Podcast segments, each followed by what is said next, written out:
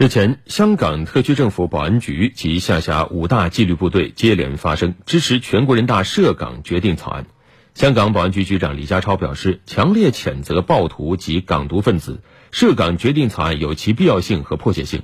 香港警务处处长邓炳强表示，香港警队将确保香港安全稳定。香港保安局局长李家超对全国人大的草案全力支持，表示会带领各纪律部队全面履行应有职责，竭力维护国家安全。对于二十四日在港岛区发生的严重暴力行为，他强烈谴责暴徒及港独分子，并表示全力支持警方严正执法。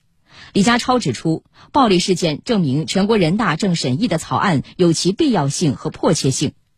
香港警务处处长邓炳强表示。面对反修例事件所引发的暴乱和港独极端分裂势力，警队深深感受到香港正处于国家安全的风险点，有必要采取有效措施防止情况恶化。草案有助打击港独势力，恢复社会秩序，警队全力支持，并会充分履行职责，竭力维护国家安全，确保香港安全稳定。